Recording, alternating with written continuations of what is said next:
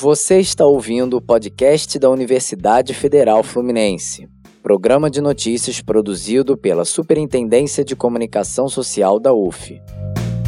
Nesta edição, Pule recebe reconhecimento internacional, Programa de Universalização de Línguas Estrangeiras.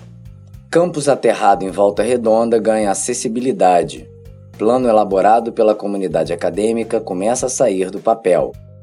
Fake news é tema de desafio. Competição organizada pela UF de Nova Friburgo busca soluções para notícias falsas. Turismo e pandemia. Professor Eduardo Vilela, da FTH, fala sobre aprendizados e perspectivas. Pule recebe reconhecimento internacional. O Programa de Universalização em Línguas Estrangeiras da UF recebeu em julho uma menção honrosa no International Green Gown Awards. A premiação é organizada pela Aliança pela Liderança Sustentável na Educação, em parceria com o Programa das Nações Unidas para o Meio Ambiente e diversas associações de universidades. O prêmio é o maior reconhecimento internacional de boas práticas sustentáveis nos contextos educacionais, apresentando iniciativas de excelência que conversam com os Objetivos para o Desenvolvimento Sustentável das Nações Unidas. Nesta edição, o Puli concorreu com outras 13 iniciativas de 12 países na categoria Aprendizado e Habilidades para a Próxima Geração, Next Generation Learning and Skills foram salientados pelo júri o aprendizado entre pares, em que alunos e instrutores aprendem e praticam a docência com os demais alunos, e o fomento ao acesso ao ensino de línguas de forma gratuita, reduzindo desigualdades. Campus aterrado em Volta Redonda ganha acessibilidade. O campus aterrado em Volta Redonda vai se tornar mais acessível. No ano passado, um plano de acessibilidade e inclusão foi elaborado com a participação de toda a comunidade acadêmica e sociedade civil. Agora, as adaptações e instalações começam a sair do papel. O professor Júlio Andrade, diretor do Instituto de Ciências Humanas e Sociais, falou sobre o projeto. Esse plano foi estruturado de baixo para cima então, ele contou com a dinamização dos servidores técnicos da área, juntamente com todos os estudantes, que inclusive são organizados em um coletivo de estudantes com deficiência, estruturaram, organizaram, pensaram pautas baseados na legislação e também nas necessidades do nosso campus. Esse documento foi posteriormente aprovado no colegiado de unidade dos dois institutos e também foi objeto de audiências públicas com toda a comunidade. Então, uma marca que a gente tem nesse plano que nos deixa muito felizes, muito orgulhosos, foi justamente o processo de construção coletiva e participativa que foi uma marca central nessa conquista. O estágio que a gente tem atual é justamente da implantação de equipamentos de acessibilidade estruturas que, na verdade, reduzam problemas de barreira de acessibilidade arquitetônica no campus. Né? É, exemplificando de maneira mais concreta, a gente está na fase agora de implantação de piso podotátil, é, colocação de bebedouros adaptados, entre outros itens, para adequação do campus a todas as normas de acessibilidade, especialmente a BNT 9050. Qual a importância de um projeto como esse, principalmente numa universidade pública? A questão da relevância do plano para todos nós acaba sendo essencial. A universidade, por natureza, é um órgão, é uma instituição presa pelo, pelo debate plural e pela inclusão das pessoas. E, obviamente, não cabe na universidade qualquer tipo de segregação, qualquer tipo de separação. Então, fazer com que o ambiente universitário supere todas as barreiras de acessibilidade existentes, não só as arquitetônicas, como também as barreiras atitudinais e outras tantas que existem, é algo essencial, é algo importantíssimo para que a gente tenha estudantes, técnicos, docentes, de fato, imersos no dia a dia é, da universidade de maneira plena. Esse é o desafio que nós temos encampado e essa é a grande relevância desse plano que nós estamos implantando, que volto a dizer, não é o plano da gestão A, B ou C, é o plano da comunidade de todo o campus aterrado, foi construído coletivamente e está sendo implantado a partir de uma estratégia muito bem definida e liderado por uma equipe tecnicamente muito competente de servidoras que estão à frente desse projeto com apoio dos nossos estudantes. Fake news é tema de desafio. Fake news é o tema do segundo desafio Consciência 2021. O objetivo é debater soluções para as danosas notícias falsas disseminadas principalmente pelas redes sociais. O evento é organizado pelo Instituto da Saúde de Nova Friburgo e está aberto a alunos de ensino médio e pré-vestibulares. Os interessados devem realizar inscrições até o dia 30 de julho e o resultado da seleção sai no dia 16 de agosto.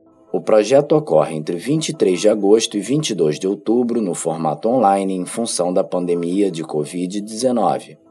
Os competidores contarão com tutores, que serão selecionados entre alunos de graduação, pós-graduação e professores do ensino básico.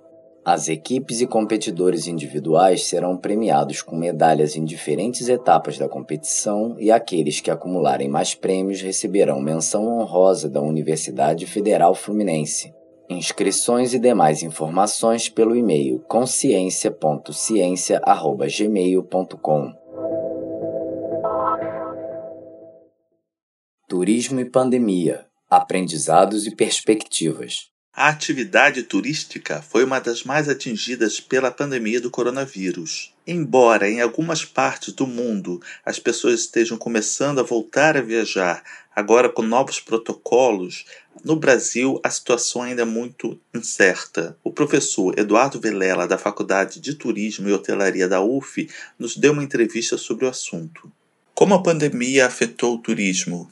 Eu acho que a, a, pandemia ela altera não apenas o turismo, mas ela altera de certa maneira uma percepção do mundo, né, em, em diversos aspectos em diversos setores. O setor do turismo, pelas características relacionadas à mobilidade, relacionadas à aglomeração, muito ligado à questão urbana. Eu creio que o turismo tenha sido um dos setores de maior impacto negativo em função da pandemia. Como nós não temos ainda uma visão muito clara sobre a solução das questões e sobre, vamos dizer assim, a dinâmica que essa pandemia se encontra, eu acredito que vivemos em um mundo ainda no turismo de total instabilidade e total incerteza. Que tipo de aprendizado o senhor acha que pode ser extraído dessa crise?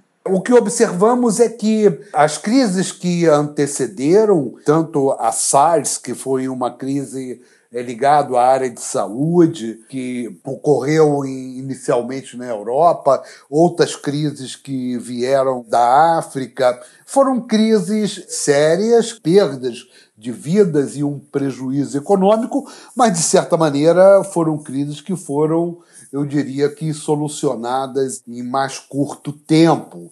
E o que a literatura nos mostra é que o turismo rapidamente retomou as suas atividades dentro de uma dinâmica muito positiva, onde alguns estudos mostram que uh, o resultado disso para a sociedade foi efetivamente um resultado, tirando a perda das vidas, claro, é sempre muito forte, mas foi um resultado, eu diria que superado em médio prazo, até em curto prazo. Quais são as perspectivas para o turismo no futuro? O turismo está muito relacionado à questão da emoção, não é? A questão da satisfação, do prazer, da vivência fora do trabalho, e tudo isso efetivamente está num contexto de menos razão e mais emoção. E é possível que essa nova situação nos leve a uma percepção diferenciada de tudo aquilo que entendemos como turismo, ou seja, que tenhamos uma situação muito mais formalizada no contexto cognitivo ou no contexto racional. E temos, independente dessa questão da pandemia, nós temos é, outras questões que são entendidas como questões estruturantes para o desenvolvimento do turismo, que o Brasil já vinha passando né, que o Brasil já convivia ou que o país sempre conviveu e que sempre foram obstáculos ao desenvolvimento do turismo, especialmente o turismo internacional no Brasil, como, por exemplo, a desigualdade que leva a uma questão da insegurança urbana, que nos leva a uma questão da violência. Tudo isso tem trazido problemas não é, ao desenvolvimento mesmo do sistema capitalista no Brasil. Essa que é a verdade.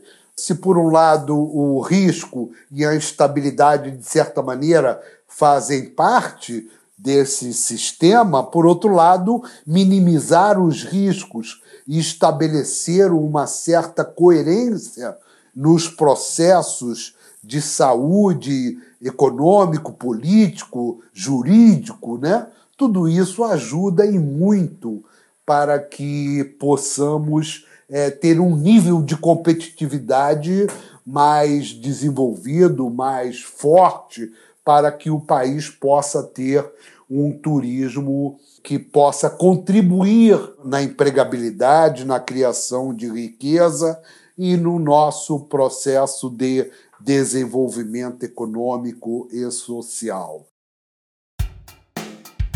Agenda 26 a 30 de julho, 13 horas. Congresso Internacional 10 Lean Six Sigma Congress, organizado pelo Lab DGE, Laboratório Design Thinking, Gestão e Engenharia Industrial da UF. 28 de julho, 11 horas e 30 de julho, 13 e 30 palestra online de prevenção de lesões por esforços repetitivos, LER, e distúrbios osteomusculares relacionados ao trabalho, DORT, para servidores da UF. 28 de julho, 14 horas e 4 de agosto, 11 horas. Workshop online de saúde vocal para servidores da UF. Mais informações sobre estes e outros eventos no site www.uf.br/eventos. Você ouviu o podcast da Universidade Federal Fluminense, programa de notícias produzido pela Superintendência de Comunicação Social da UF. Reportagem: Adriana Barbosa, Fernanda Cupolilo, Fernanda Nunes e Gilson Carvalho. Redação: Gilson Carvalho. Locução, produção e finalização: Rafael Alt. Coordenação: Rodrigo Alonso. Agradecemos a audiência. Até a próxima.